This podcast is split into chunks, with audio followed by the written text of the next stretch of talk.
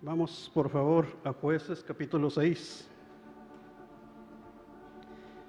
Quisiera ver la vida de Gedeón.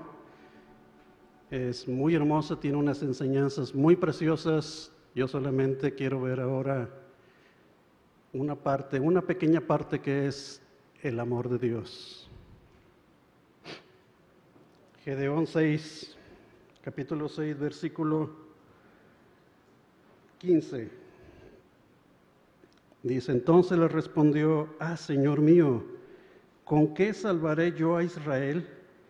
He aquí que mi familia es pobre en Manasés y yo el menor en la casa de mi padre. Jehová le dijo, ciertamente yo estaré contigo y derrotarás a los madianitas como a un solo hombre.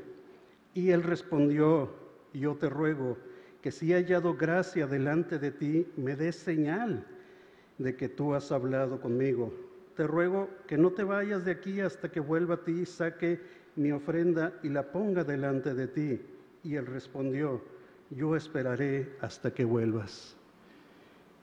Hermanos, aquí el Señor le habla a Gedeón y le dice que va a entregar a sus enemigos en sus manos. Él lo ha escogido, ¿sí? ha hablado con Gedeón y Gedeón dice, dame una señal de que he hablado contigo. ¿Sí?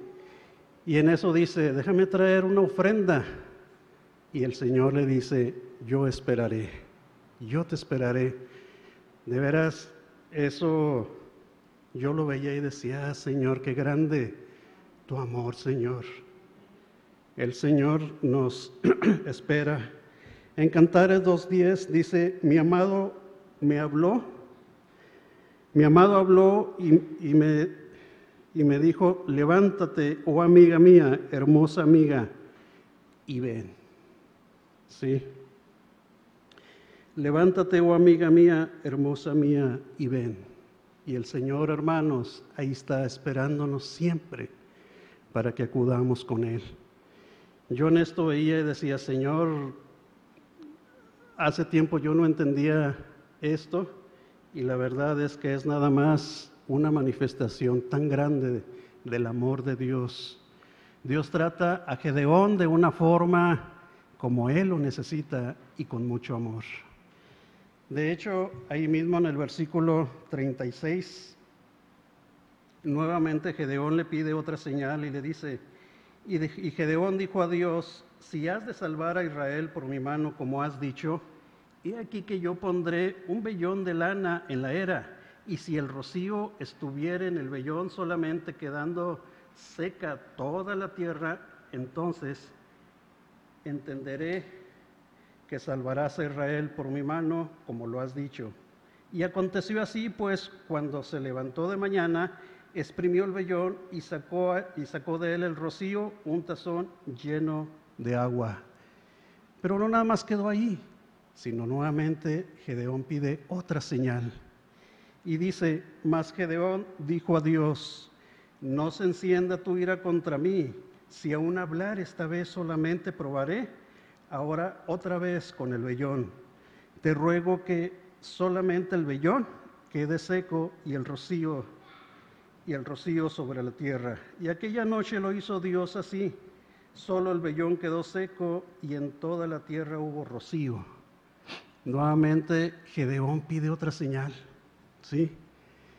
Y al final cuando ya Dios iba a entregar a sus enemigos en sus manos, Dios le iba a dar la victoria, ahora el Señor le da otra señal que no pidió Gedeón, sino en el versículo, ahí mismo capítulo 7, versículo 9, dice, aconteció que aquella noche Jehová le dijo, levántate y desciende al campamento, porque yo lo he entregado en tus manos.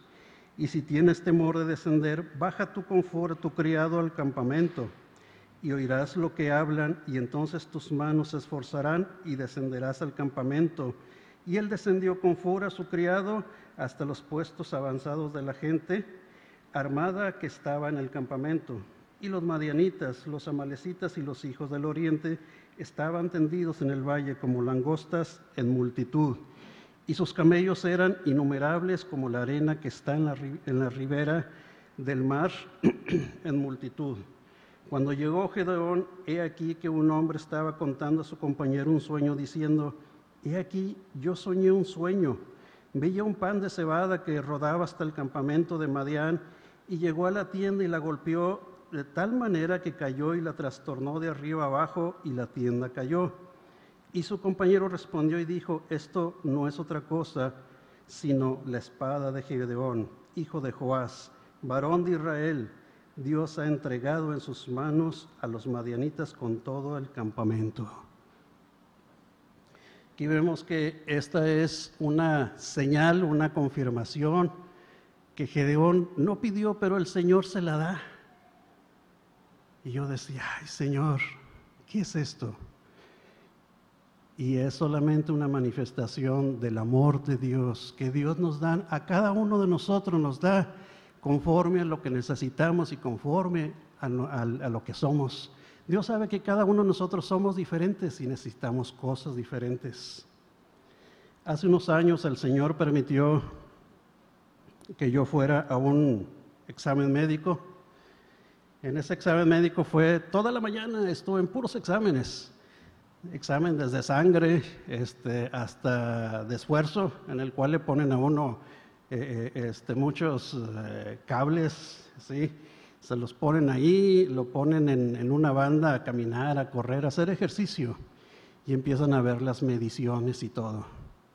Toda la mañana estuve en, exámenes de un tipo, de otro tipo, y ya al mediodía el doctor era el que este, me recibió y me empieza a dar los resultados empieza a ver cada uno de los resultados y me dice, mira, en esto estás bien, en esto estás bien. me empezó a dar todos los... Ah, de hecho, había muchas cosas, yo de medicina no entiendo mucho, la verdad. Pero me empezó a dar todos los resultados, nada más que llegó a uno donde ya no me dijo nada. Y se quedó viendo, se quedó analizando y ahí estaba todo el tiempo.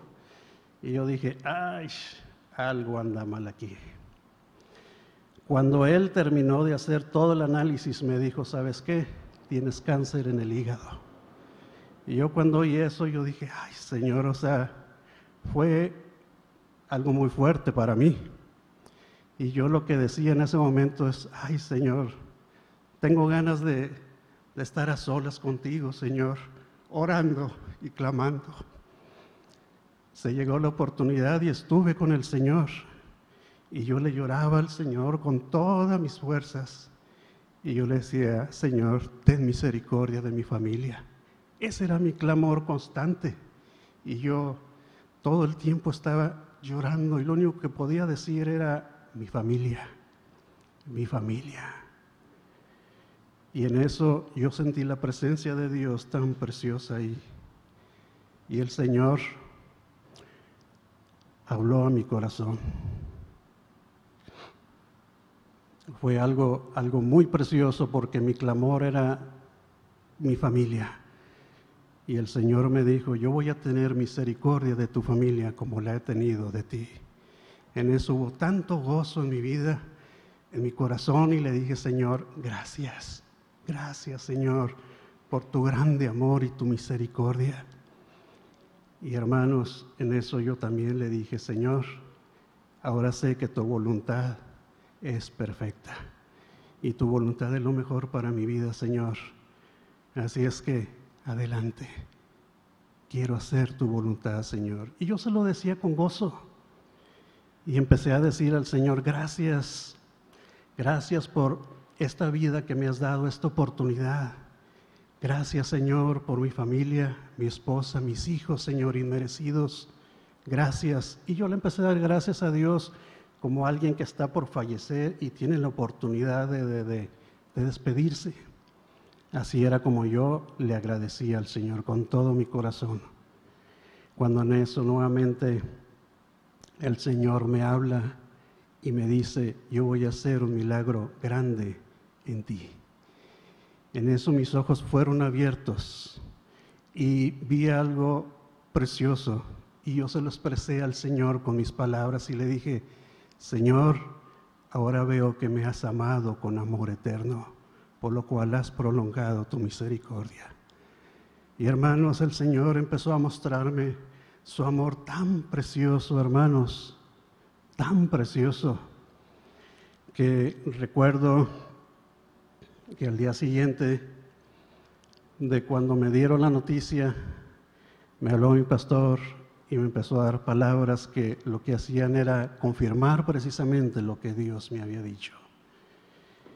Inclusive había hermanos que me dieron palabras que yo sabía que era del Señor y yo veía la confirmación de Dios de, lo que Él me había dicho, su amor, su misericordia, yo la veía. Incluso aquí hubo, oraron todos por mí, yo recuerdo fue un clamor tan precioso, un clamor incluso del Espíritu. Mi hermana me dijo, dice, mira el clamor que se ha levantado, cómo te ama el Señor. Y yo dije, sí, sí, el Señor lo que estaba haciendo era manifestar su amor para conmigo de una forma tan preciosa. Y yo veía cómo el Señor me confirmaba lo que Él me había dicho. Cuando en eso veo, Señor, así es con Gedeón. No, es, no era falta de fe, sino era algo, un trato del Señor tan precioso, un trato de amor tierno, un trato que era lo que necesitábamos. Yo necesitaba oír del amor de Dios a través de mis hermanos. Necesitaba ver, aunque el Señor me, me había hablado y yo lo creía, pero necesitaba yo eso y Dios tuvo ese trato conmigo y el Señor me lo daba, como con Gedeón. ¿Sí? Tan precioso, o sea, le daba una señal y pedía otra. Y en ningún momento el Señor veo, se ve una expresión de, de, que, ¡ay, qué falta de fe! No, hermano, no era falta de fe. Sí, era que Gedeón necesitaba en su vida ver esa manifestación de amor en su vida tan preciosa.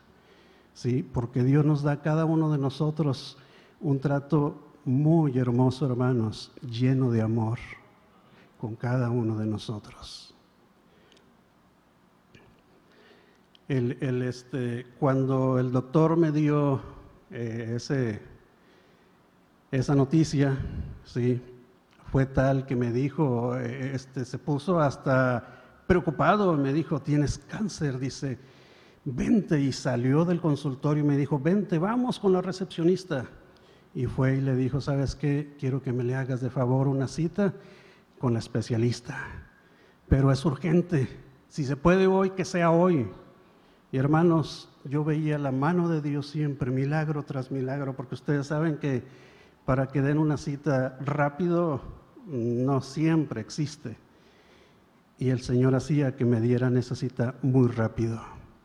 Y cuando yo fui con la doctora y le dije, este, ella más bien me recibió y me dijo, bueno, este, ¿cuál es tu situación? Empezó a leer toda mi historial, empezó a ver ese análisis, todos los exámenes, y me mandó a hacer un examen este, en teoría más especializado.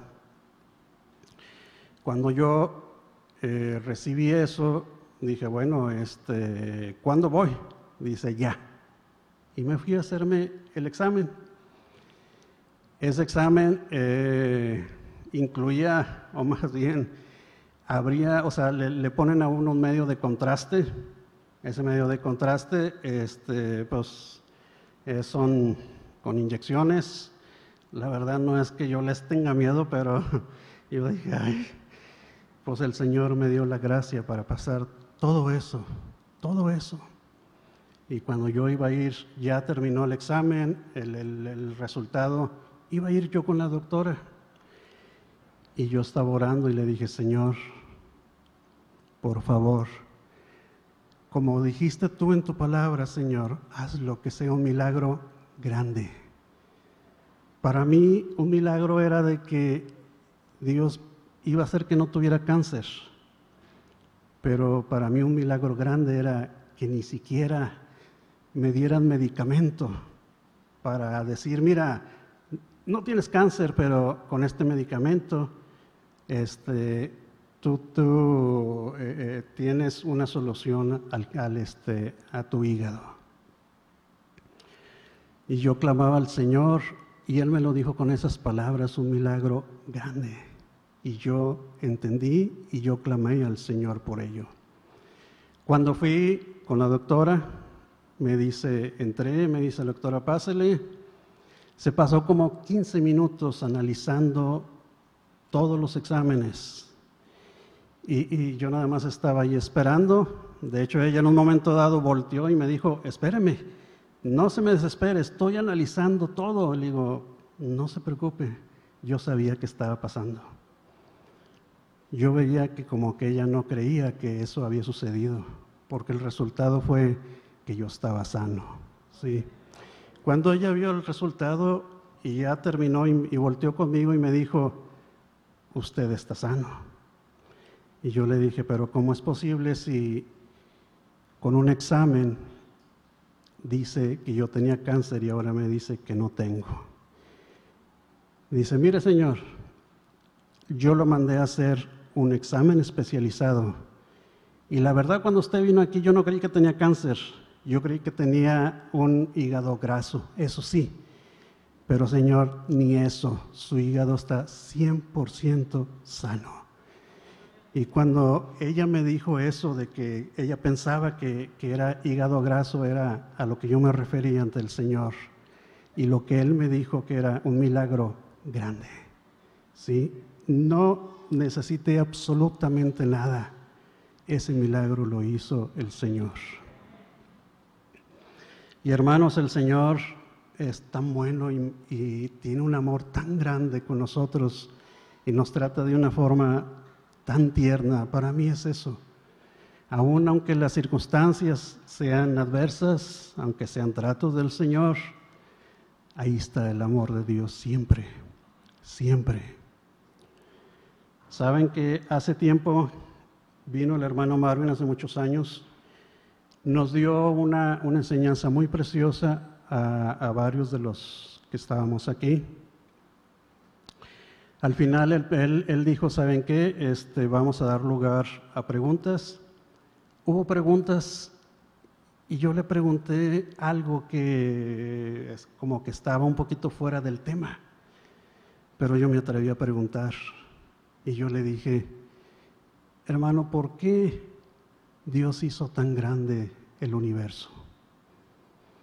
Y en eso él dijo, hay preguntas muy interesantes, pero hay preguntas sabias como esta que acaban de realizar. Saben que el universo es tan grande que han descubierto planetas que están a 100 años luz de aquí. ¿Qué significa eso? La velocidad de la luz, hermanos, son 300 mil kilómetros por segundo. O sea que si hay una luz que emiten desde la Luna a la, Tierra, tarda 1.28 segundos en llegar. ¿Se imaginan qué velocidad? Bueno, pues cuando dicen que está a 100 años luz ese planeta, significa que a esa velocidad tardan 100 años en llegar. ¿Se imaginan qué grande, qué inmenso es los cielos, no estos cielos, los otros cielos?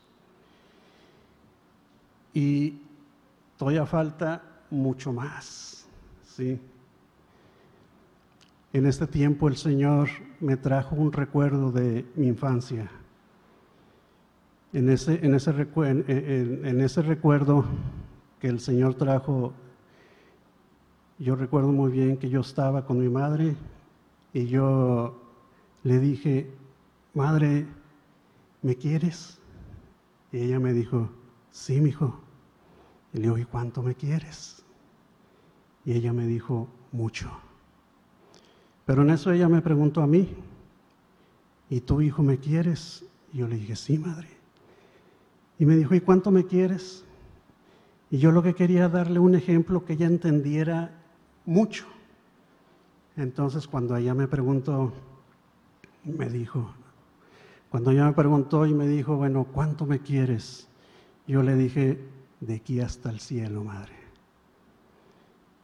Cuando el Señor trajo ese pensamiento a mí, yo dije, ay Señor, si yo te preguntara, ¿cuánto me quieras? ¿Cuánto me amas, Señor? Tú me dirías algo que yo pudiera entender y me dirías de aquí a los cielos, de los cielos, mucho, de veras, muy grande que es el amor de Dios. Dice el, el, hombre sabio que muestra la Biblia, Salomón, que ni aun de los cielos, los cielos de los cielos pueden contenerle. ¿Sí? Y Juan complementa y dice, Dios es amor. ¿Se imaginan cuánto nos ama el Señor? Y aún el salmista dice que Él se humilla para ver esta tierra. ¿Sí? Hermanos, si Él se humilla para ver esta tierra, no nada más se humilló, sino vino, dejó su gloria ya con el Padre y vino y se hizo igual que nosotros a esta tierra. ¿Se imaginan? Y no nada más eso, sino que Él dio su vida por amor a nosotros en la cruz del Calvario.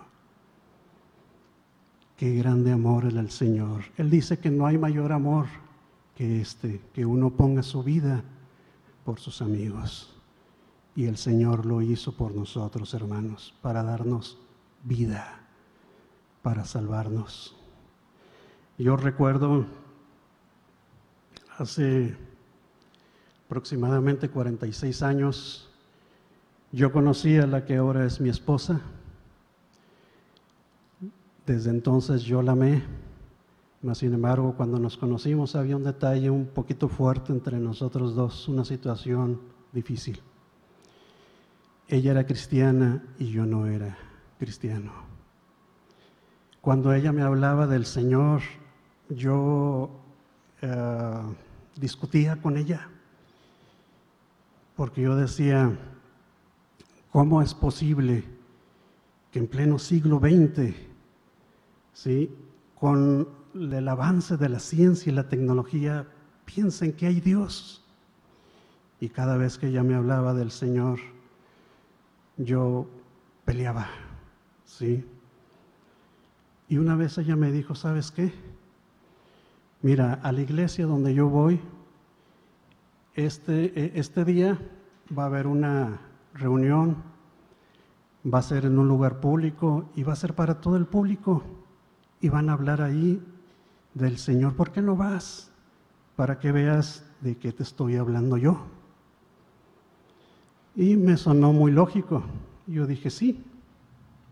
Pues bueno, voy, pero mi idea era, voy para saber de qué están hablando y poder convencerla que no existe Dios. Yo fui a ese lugar, era un lugar donde estaba el predicador y había gradas hacia arriba, de madera. Yo subí y estaba así arribita y un poquito retirado. Y estaba hablando el predicador. Cuando él terminó de hablar, hermanos, y él llamó al altar, que quien quería entregarse al Señor, yo no sabía que era eso. Pero en eso empezaron a orar, hermanos, y la presencia de Dios cayó sobre mí pero precioso. Y yo pude sentir el grande amor de Dios. Pero fue algo precioso, hermanos. Ese amor es lo que me ha conquistado mi corazón y lo que me ha ganado el Señor. Y eso va a ser para siempre. Le conoceremos cada vez más y más en su amor para siempre. Yo pude experimentar su amor y su gran misericordia y su perdón yo recuerdo que estaba ahí en ese lugar solo, nadie, me, nadie se acercó conmigo para ayudarme, para guiarme, para... No, todo fue que el Señor me visitó de una forma tan preciosa. Yo recuerdo que levanté mis manos y gritaba, gritaba, Dios es real, Dios existe. Fue una experiencia, hermanos, que después de tantos años, aquí estoy a causa de su grande amor que tiene para con nosotros. Con razón, en Cantares, cuando la Sulmita comienza su caminata en Cantares 1.7, ella dice, hazme ver a quien ama mi alma, revélame a quien ama mi alma, aquel cuya grandeza es que ni aun los cielos de los cielos pueden contenerle, Él me ama con ese amor, era lo que ella quería, una revelación del amor de Dios y una revelación del Señor. ¿Para qué? Para que por ese amor seguir hacia adelante. Pero era lo que la sulamita decía. Yo dije, ah, Señor, con razón, cuando yo tuve, más bien cuando me encontraste, Señor, fue algo tan precioso, algo que necesitamos y todo lo hemos experimentado. Y ese amor es el que hemos visto en nuestra vida día con día, hermanos, día con día. Y es precisamente lo que Dios está haciendo en cada uno de nosotros. Sí. Es, es de veras maravilloso el grande amor del Señor y Dios quiera que podamos tener una revelación de su amor. Hermanos, como dice en su palabra, Jeremías que dice, con amor eterno te he amado, por lo cual te he prolongado mi misericordia. Que podamos que el Señor abra nuestros ojos y veamos su grande amor y lo que Él ha hecho por nosotros. Él nunca nos dejará, hermanos. Nunca Él nos ama tanto, tan... De veras, quisiera tener palabras para poder expresar el grande amor de Dios, pero yo creo que ni aún hay palabras humanas para expresarlo. El amor de Dios es tan grande. Oh, que el Señor abra nuestros ojos día con día para ver su amor en nuestras vidas.